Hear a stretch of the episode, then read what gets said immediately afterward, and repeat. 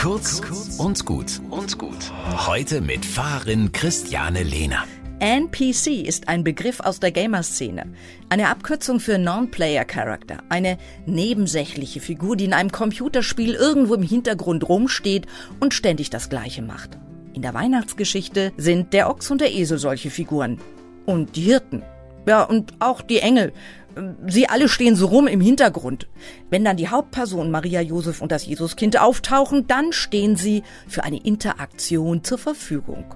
Ochs und Esel geben tierische Laute von sich, die Engel singen Halleluja und die Hirten folgen den Engeln und dem Stern und kommen irgendwann in den Stall, um das Kind anzubieten. In jedem Krippenspiel tauchen sie auf, um die Handlung voranzutreiben. Was wäre eine Krippenlandschaft ohne Schafe und Ochs, Esel, Hirten und Engel?